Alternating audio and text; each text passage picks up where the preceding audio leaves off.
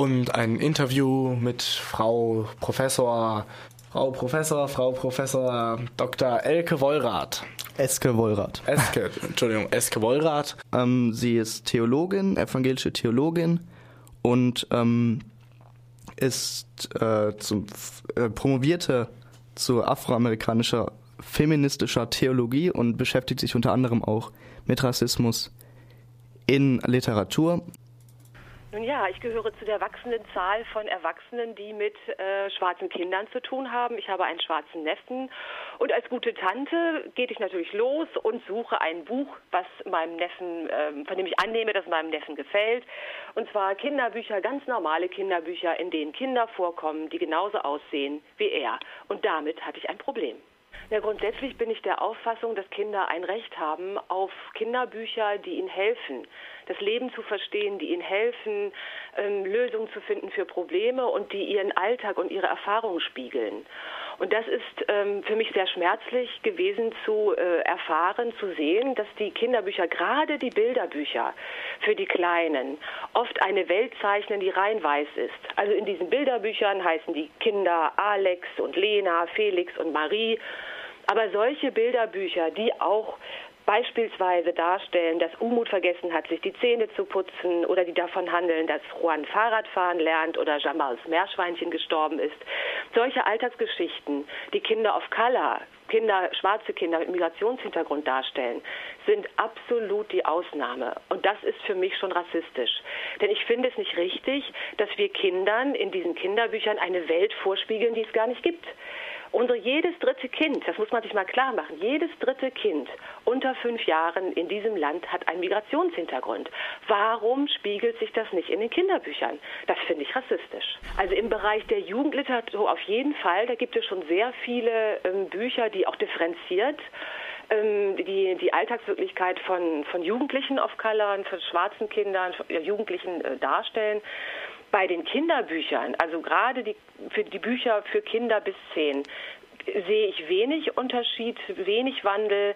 Zum Teil kommt dann hin und wieder ein Kind mit Migrationshintergrund vor, aber meist als sozusagen Repräsentation von Differenz oder als ähm, Aufhänger für Rassismusproblematik. Aber Alltagsgeschichten sind nach wie vor sehr selten.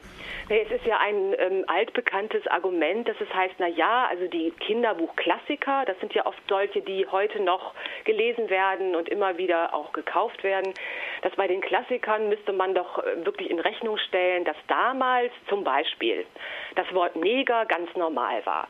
Und das sollte man einfach in Rechnung stellen und könnte man vielleicht kommentieren. Zum Beispiel bei Pippi Langstrumpf ist das ja bis zum Jahr 2010 erfolgt, dass ähm, eine Fußnote da stand, ja, äh, damals war das normal, Neger zu sagen, heute würde man Schwarzer sagen. Warum sagen Sie es dann nicht? Es wird so argumentiert, das ist eben ein Klassiker, das war damals so und deswegen bleibt es so. Meine Frage ist, stellen Sie sich vor, Sie erben ein altes Haus. Und dieses Haus ist denkmalgeschützt und Sie müssen es nun sanieren. Würden Sie tatsächlich sorgfältig darauf achten, die alten Asbestplatten durch neue zu ersetzen? Kein Mensch würde sowas machen. Das wäre doch verrückt. Wir wissen heute, dass Asbest giftig ist.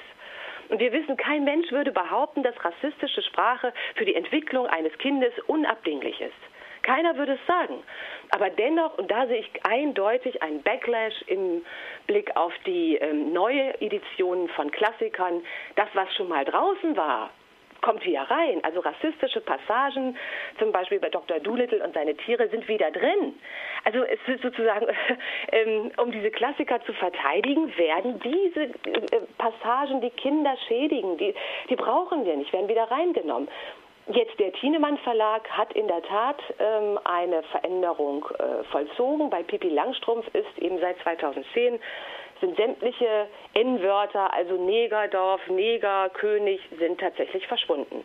Und bestimmt, weil viele protestiert haben. Ja, also die Frage, ab wann wir Kinder mit äh, der Rassismusproblematik konfrontieren können, ist natürlich eine Frage, die implizit sich an weiße Kinder richtet. Schwarze Kinder haben von Geburt an mit Rassismus zu tun, und zwar massiv. Es gibt Studien, die jetzt auch für Deutschland ähm, durchgeführt worden sind, dass Kinder mit drei Jahren alles drauf haben. Sie können nicht nur Geschlechter, Hautfarbe und so weiter unterscheiden, sondern sie wissen auch um die Wertung. Das heißt, schon Kinder mit drei Jahren diskriminieren aufgrund des Migrationshintergrundes oder der Hautfarbe. Also die, Problematik ist da. Also da muss man Kinder nicht irgendwie drauf stoßen. Das ist mal so die landläufige Vorstellung, die sind so naiv und die sehen das gar nicht, Unterschiede im Äußerlichen. Das stimmt nicht. Also ist das Einzige, es wirklich offen anzusprechen und sagen, ja, wir sehen alle unterschiedlich aus und das ist gut.